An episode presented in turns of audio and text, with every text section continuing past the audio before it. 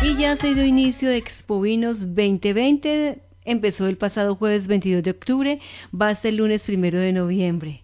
La idea es educar, democratizar el consumo de vino en el país con todos estos talleres, con estos conferencistas, con estos especialistas en el mundo de los vinos, especialistas nacionales, internacionales, charlas, shows de cocina de chefs de Colombia, también eventos musicales, todo ello. Esta programación así detalladamente nos la va a compartir nuestro invitado a esta hora en Caracol Radio. Se trata de José Rafael Arango, un hombre que ha estudiado muchísimo acerca del vino. Él es abogado de la Universidad de los Andes, es filósofo, pero también es el primer colombiano en ser juez internacional del concurso mundial de Bruselas. Metido en el mundo del vino hace muchísimos años, hará parte de la programación de Expo Vinos 2020 y le estamos dando la bienvenida a este Sabor de Colombia de Caracol Radio. ¿Cuántos años lleva usted metido en el mundo de los vinos? Bueno, gusto saludarte, muchísimas gracias por la invitación. Ya 20 años, ya vamos para 20 años dedicados exclusivamente al tema del vino, cosa pues que en Colombia es bastante eh, heroico si se quiere, pero, pero maravilloso, un mundo maravilloso dedicado a las catas, al mundo de los vinos, de los destilados. Y por supuesto ahorita celebrando este, este, este, esta nueva Expo Vinos que arrancó con muchísimo éxito y ha tenido una tremenda acogida con la gente. Estamos muy contentos celebrando de manera virtual, pero igual la gente está concurriendo de manera masiva. Yo escuchaba y también leía un dato que me llamó muchísimo la atención y a raíz de la pandemia, pues de la situación que estamos viviendo. Bueno, lo que veía era que las cifras del consumo de vinos precisamente en esta época de pandemia habían aumentado, ¿eso es cierto? Sí, sí, eh, a pesar a pesar de la tremenda crisis en que estamos todos y pues de la depresión de muchas industrias y muchos oficios, el vino ha crecido porque la gente ha entendido que pues en el vino hay un alivio, en el vino hay un consuelo, en el vino hay un compañero y, y por lo menos pues sacar de estos días tan difíciles pues eh, el comer bien, beber bien, estar en familia, compartir y sobre todo que la gente ha entendido que el vino es un fenómeno gastronómico, el vino no no no se tiene que ver con un alcohol, como, como decía Alejandro Dumas, el vino es el compañero intelectual de la gastronomía y la gente ha entendido pues que en estas épocas de, estar en familia, estar encerrados, lo rico de compartir una buena copa de vino y de maridarla bien es un placer y por eso creo el éxito y, y, y, y el crecimiento del vino en estos momentos. ¿Qué versión están celebrando en Expo Vinos 2020? ¿Cuántos años llevan ustedes realizando este importante evento en homenaje al vino? Ya son 15 años, ¿no? 15 años. Bueno, Vinos se hace entonces como para guiarnos, educarnos, enseñarnos eh, la gran variedad que hay, cómo lo podemos emplear. ¿Todo eso lo vamos a encontrar precisamente en este evento? Sí, sí, sí. Este evento ya ha sido diseñado para todo tipo de consumidores, desde el neófito, desde el que quiere entrar por primera vez a esta cultura, hasta gente que lleva ya meses o años dedicado a este tema, estudiando, y por eso pues se traen expertos de todo el mundo, se tienen conferencias de muchísimos temas, se ha vinculado enólogos de bodegas a lo largo y ancho del mundo. Entonces, la verdad, el que le apasiona este tema, pues va a encontrar muchísimo, muchísimo para, para aprender y para divertirse. Bueno, entonces ya se dio inicio el pasado jueves. A partir de hoy, domingo 25 de octubre y hasta el primero de noviembre, ¿qué vamos a encontrar? ¿Quiénes van a participar? Bueno, estamos, tenemos por ejemplo un panel de cata muy interesante con nueve expertos nacionales e internacionales, donde estamos otorgando las medallas en, la, en 16 categorías distintas que van desde los vinos más sencillos, damos plata y oro, hasta pues los vinos eh, muchísimo más costosos, muchísimo más complejos. Eh, eso ha sido un éxito porque de alguna manera se ha convertido en una guía de, del comprador. Tenemos obviamente shows gastronómicos, eh, la gente ha disfrutado muchísimo con el tema de la música, los conciertos y, las charlas que te comentaba de los invitados extranjeros especializados en muchísimos temas. Se habla de vinos argentinos, españoles, chilenos, franceses. Cuando se meten a la programación, a www.expovinos, ahí se encuentra pues toda la parrilla de actividades bien, bien interesante. Sí, aquí estamos viendo precisamente 40 charlas especializadas. También vamos a tener entonces shows de cocina de chef de Medellín, Bogotá, Cartagena, presentaciones musicales con 65 artistas nacionales. Los invitamos entonces para que ingresen a www.expovinos.com.co.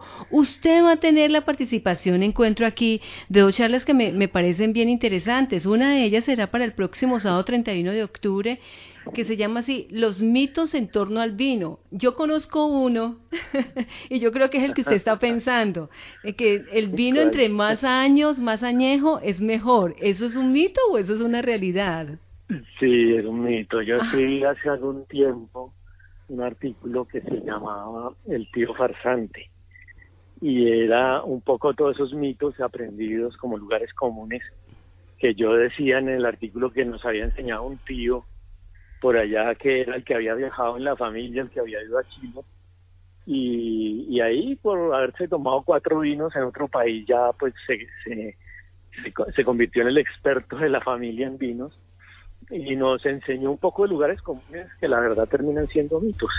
En ese el que tú mencionas, por ejemplo, pues eh, está claro que el, el 90%, oíme la cifra, el 90% de los vinos en el mundo son jóvenes es decir, nacieron para ser consumidos tres, cuatro años desde, desde, su, desde su existencia, desde su etiqueta. Entonces, en Colombia la gente cree que compra el vino, se lo lleva para la casa, yo digo en chiste que lo, lo mete debajo de la cama, y pasa el tiempo creyendo que eso mejoró, maduró, mejor dicho, se le volvió una joya, y al cabo de los años lo que abre pues es un guarapo intomable y era porque simplemente era un vino joven que no, no tenía capacidad de guarda. Por supuesto existen vinos con esa capacidad de guarda, pero no, no son todos. Ya. Pero tampoco pues corre el riesgo de que si lo guardo durante muchísimos años vaya a caducar, o sea, pierde de pronto su sabor, su aroma, pero pues no me va a hacer daño. No, no, no, es un ah. cartón de leche, no, no es 31 de diciembre de 2021 muerto, pero sí va perdiendo, perdiendo características, calidades y no es lo que uno compró o lo que se quería tomar originalmente. Óigame, José Rafael, de verdad que yo los admiro muchísimo a ustedes que son conocedores esto del mundo del vino. Yo le confieso, yo voy a un, a un sitio eh, a comprarme un vino y yo encuentro una gran variedad de marcas, países también que representan estos vinos y yo no, no sé escoger un vino. ¿Qué me puede usted decir? ¿Qué me puede aconsejar? Por ejemplo, yo, yo sé que seguramente la ocasión y la comida, todo eso depende entonces para escoger un vino, pero, pero ¿qué consejo me podría dar? te voy a dar un dicho que se le atribuye a García Márquez.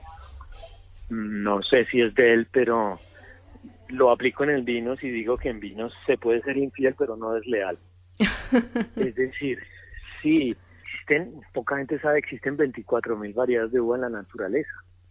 Eh, por supuesto, pues, uno no, no va a probar todas, pero lo bonito en el vino es que en la variedad está el placer. Entonces, si uno le gustó el Carmener, pues al día siguiente puede ensayar el Cabernet Franc y al día siguiente puede ensayar el Shiraz y al día siguiente puede ensayar la Bonarda y así, entonces como como coleccionar lo que yo decía también una vez en otro artículo, hacer la cava mental decir, hombre, a mí me gusta Francia, esta zona, me gusta Italia, esta otra, y uno tiene el mundo entero para explorarlo. Entonces, esa, esa es la maravilla del vino, yo creo, la diversidad, la cultura, eh, la posibilidad que da de viajar en la mente a, a, sitios que uno ni se puede imaginar.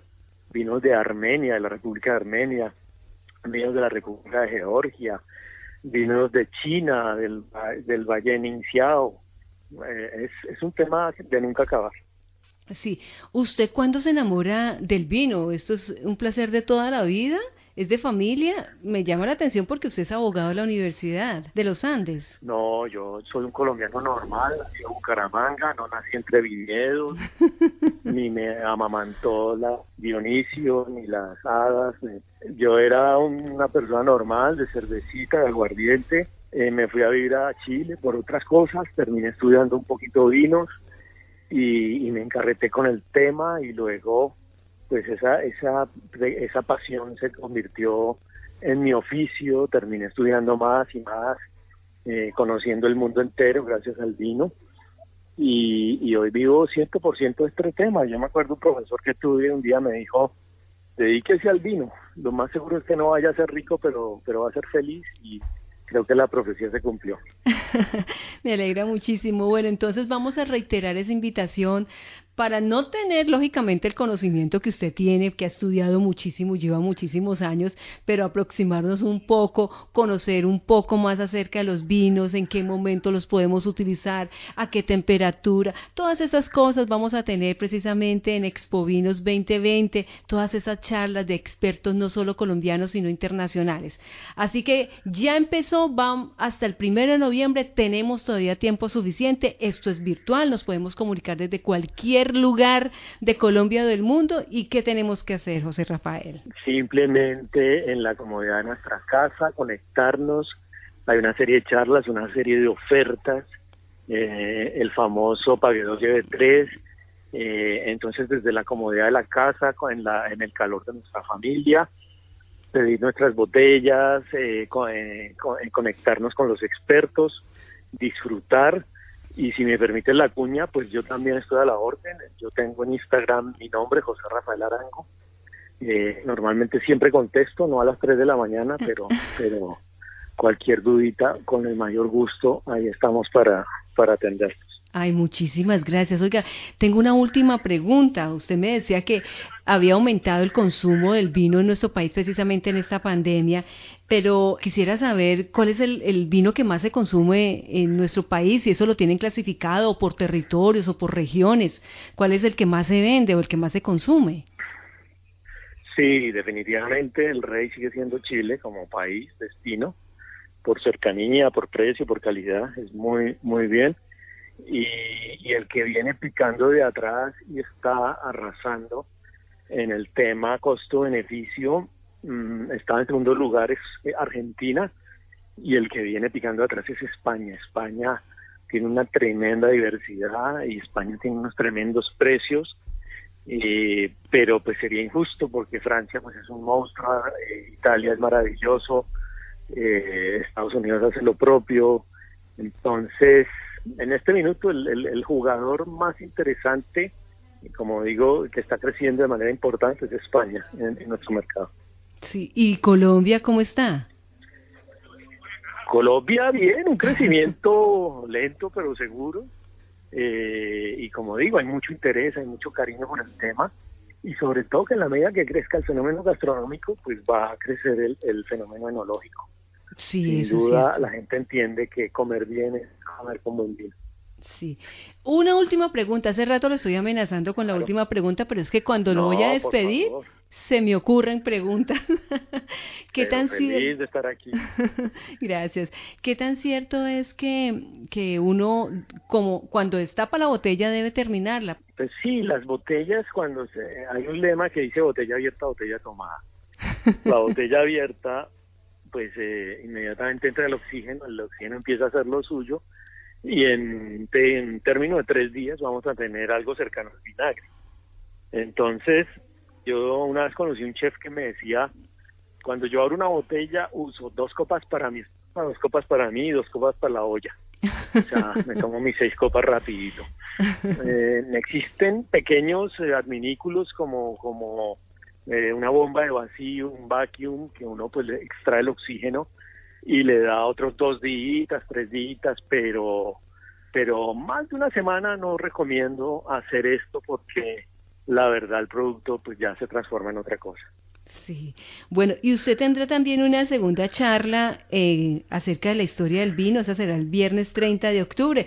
La historia del vino es, es maravillosa porque ahí mezclo mis dos pasiones es una delicia porque es como ir al pasado, es, es, oír historia, es, oír eh, eh, conocimiento ancestral, es, es conocer eh, pues prácticamente la historia del vino es la historia del hombre, entonces uno, uno ahí se entera de, cosas maravillosas de lo que ha pasado en torno al vino y la humanidad. Pues uno en las en la Biblia y en lo que le cuentan acerca de Jesucristo siempre se habla del vino. Claro, Génesis 9, Noé que era labrador, hizo vino y se emborrachó, primer enólogo y primer borracho de la historia. Ahí está, por ejemplo. bueno, pues la invitación entonces es para que hagan parte de manera virtual de Expovinos 2020, para que ingresen, ahí está toda la información en www.expovinos.com.co. José Rafael, muchísimas gracias por estos minutos a Caracol Radio. A ti por esta maravillosa invitación y lo que necesiten acerca de este tema, destilados, en fin, pues aquí estoy siempre a la orden.